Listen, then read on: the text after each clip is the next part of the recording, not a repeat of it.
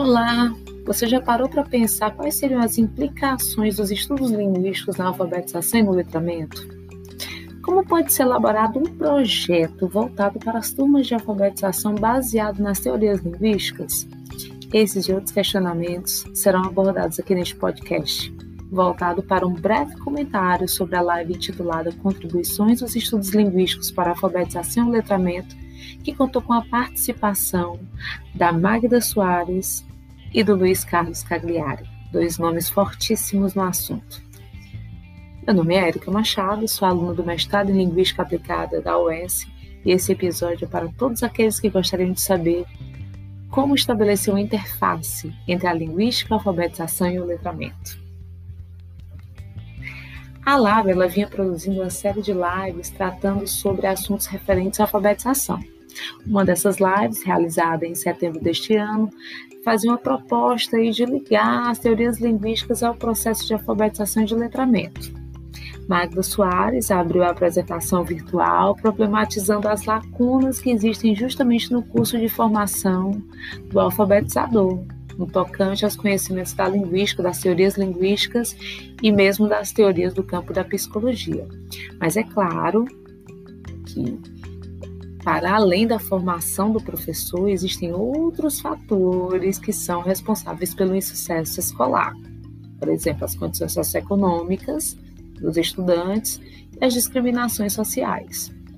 É interessante também colocar que a, a Magda, ela durante todo, toda a, a, a vida acadêmica dela, ela desenvolveu uma extensa pesquisa sobre alfabetização, fez um levantamento de tudo que havia sido escrito sobre o assunto, tanto no âmbito nacional como no âmbito internacional. E esse trabalho exaustivo deu origem, inclusive, a um livro chamado Alfabetização: A Questão dos Métodos. O grande observatório mesmo da Magda foi a escola pública. Ela mesma afirma que gosta de trabalhar com as crianças que são oriundas das camadas mais baixas, filhas das, da classe trabalhadora, as quais são apontadas como difíceis de alfabetizar. Esse ambiente para Magda é desafiador e ao mesmo tempo encantador. E Magda afirma que sempre buscou aproximar a linguística da alfabetização e dos letramentos. Essa proximidade é indispensável porque a escrita não pode ser estudada sem o apoio dos, dos estudos linguísticos. É preciso trabalhar o, o, com o aluno as intertextualidades, as inferências, a busca dos conhecimentos prévios da criança para construir todo o sentido do texto. Na mesma esteira de pensamento, entrou o professor Carlos Cagliari com suas considerações. O professor, mesmo aposentado, assim como a Magda, mesmo após aposentada, deu continuidade às suas pesquisas, traz um viés cognitivista, quando afirma que é um caminho mental que o aluno deve fazer da fala para a escrita.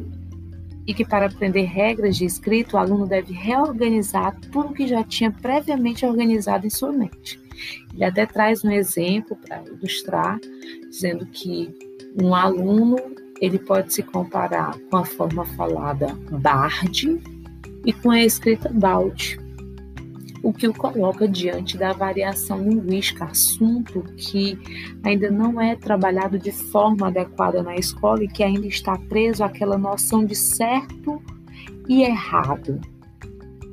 Pensando numa mudança de mentalidade por parte do, da escola, Cagliari vai sugerir um projeto linguístico baseada em algumas premissas. Primeira, ninguém aprende pelos outros. Segunda, ensinar e mostrar o caminho. Terceira, a individualidade da aprendizagem segue caminhos próprios, ou seja, cada pessoa aprende de acordo com seu metabolismo mental e de acordo com a vida que já levou. E o professor tem que respeitar isso. O professor tem que respeitar que cada aluno aprende ao seu tempo e que, se for necessário, ele retoma quantas vezes for possível conhecimentos básicos para garantir o sucesso da aprendizagem da turma. Nesse mesmo projeto, nessa mesma ideia, a, a leitura e a escrita ela, elas não são desvencilhadas dos seus usos sociais. Para encerrar sua fala, Cagliari acredita que a confiança no savoir-faire do professor é indispensável é o professor que trabalha diariamente com aquela turma, ele é o grande curador da turma. Então é ele que vai conhecer o caminho que ele tem que percorrer até chegar à reta final, que é justamente o sucesso no processo da alfabetização. A live ela está disponível para quem quiser assistir e entrar na discussão sobre letramento, alfabetização e estudos linguísticos. E essa é a nossa pequena contribuição. Um abraço a todos, espero que tenham gostado.